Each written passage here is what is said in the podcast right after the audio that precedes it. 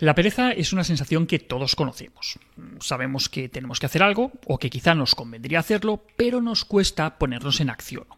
Como consecuencia, aplazamos esa decisión de, de, ponernos manos a la obra y entramos en un modo de ahorro de energía, por decirlo de alguna manera. Como todo, eh, el grado es importante. No, no, es lo mismo pasarte el domingo en pijama porque te da pereza y no tienes nada que hacer que llevar semanas en casa sin ducharte ni asearte porque tienes una depresión. En todo caso, ¿cómo podemos vencer la pereza? Pues vamos a verlo. Como hemos dicho, eh, la pereza sería esa sensación que nos dificulta hacer las cosas que sabemos que deberíamos hacer. Las cosas que nos dan pereza eh, son de lo más variado y van desde asuntos de, poca envergadura a temas mucho más serios. Entonces, eh, ¿por qué sentimos pereza? Pues se especula con que puede tener una función evolutiva.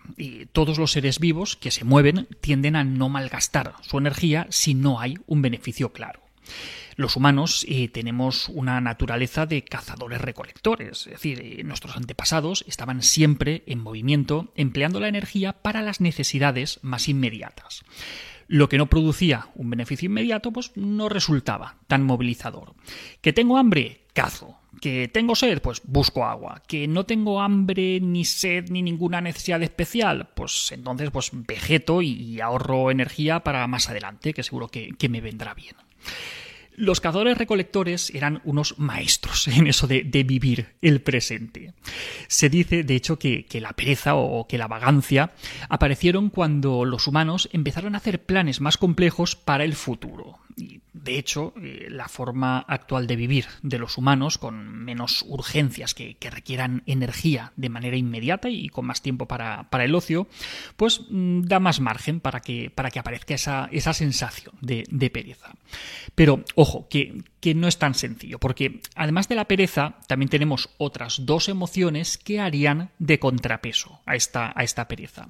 Por un lado, el aburrimiento, que es una emoción desagradable, ante la pasividad y la inacción.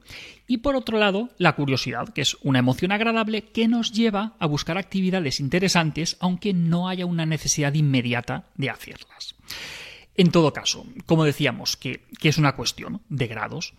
La pereza, de, de, forma aislada, pues la sentimos todos en ciertos momentos. A, a, todos nos da pereza hacer según qué cosas en según qué momentos, ¿vale? Eso no es un problema. El problema viene cuando no se restringe a unas pocas actividades en algunos momentos dados, sino que marca el tono del día a día. La pereza, como, como, síntoma, puede formar parte de algunos trastornos como la depresión, la distimia, algunos tipos de demencia, y trastornos como la fibromialgia, etc. Y dicho todo esto, al grano, mm, ¿qué podemos hacer para vencer la pereza? Pues vamos a ver siete claves que son de mucha ayuda. En primer lugar, si la pereza forma parte de algo más amplio, como estábamos viendo, por ejemplo, una depresión, deberíamos abordar primero esa causa antes que la pereza en sí. De todas formas, eh, muchas de las cosas que, ahora vamos a ver pues, forman parte del tratamiento de, la depresión, por ejemplo. Segundo, es necesario tener una buena estructuración diaria, que tu ritmo diario sea relativamente estable. ¿Recuerdas los horarios del cole? Clase, recreo, comer, clase, ¿vale? Pues ahora lo mismo. Intenta que a lo largo de los días eh, los periodos de tiempo que dedicas a la actividad física, a la actividad mental, al trabajo, al ocio, a la alimentación, pues que sean más o menos estables entre un día y el siguiente. Tercero, Avanza dando pequeños pasos y no seas excesivamente ambicioso. Querer cambiarlo todo de un día para el siguiente eh, suele ser la forma más directa para fracasar, porque verás el cambio como una montaña enorme que no eres capaz de subir. Mejor que eso, establece pequeños objetivos que sean alcanzables y más vale en un principio quedarse corto que pasarse. Mm, necesitas acumular experiencias de éxito. En cuarto lugar, comprométete socialmente con los cambios que quieras hacer. Que la gente que te rodea sepa lo que te traes entre manos. De esta manera te pones más difícil el no cumplimiento de tus objetivos. Quinto, eh, organízate. Ten un plan. emplea listas de tareas, agendas, calendarios y, esto es importante. Dedica un tiempo fijo, específico, para las cosas que te son menos agradables. De esta manera te asegurarás que las cumples. Eh, si las dejas para cuando te apetezca, mm, reconócelo. y no lo vas a hacer, ¿vale? O quizá lo haces cuando ya es demasiado tarde, ¿vale? Así es que dedícale un tiempo fijo a lo que no te gusta.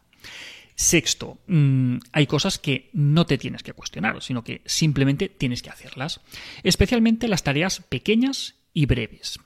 Una regla, todo aquello que te vaya a suponer menos de tres minutos deberías hacerlo directamente, porque el tiempo que te va a ocupar es muy pequeño, pero más adelante, cuando se vayan acumulando muchas de estas pequeñas cosas, va a serte mucho más difícil llevarlas a cabo.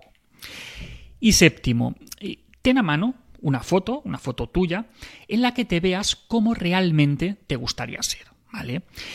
En esos momentos en los que sientas la pereza, abre esa foto, ¿vale? Obsérvala y pregúntate si tus decisiones te acercan o te alejan de ser esa persona que estás viendo en ese momento.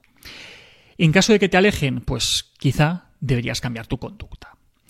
En fin, y como veis, la pereza es una sensación prácticamente universal, que, en un momento u otro experimentamos todas las personas.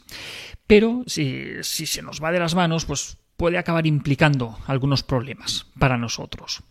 Si tenemos una vida organizada y un plan de acción para cuando se presenta, pues conseguiremos esquivar muchas de esas complicaciones y acercarnos más a ser como realmente queremos ser. Y hasta aquí otra píldora de psicología.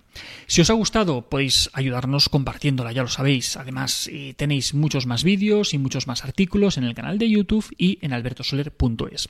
Y en todas las librerías, pues nuestros libros, eh, nuestros libros sobre educación y crianza y nuestros cuentos infantiles.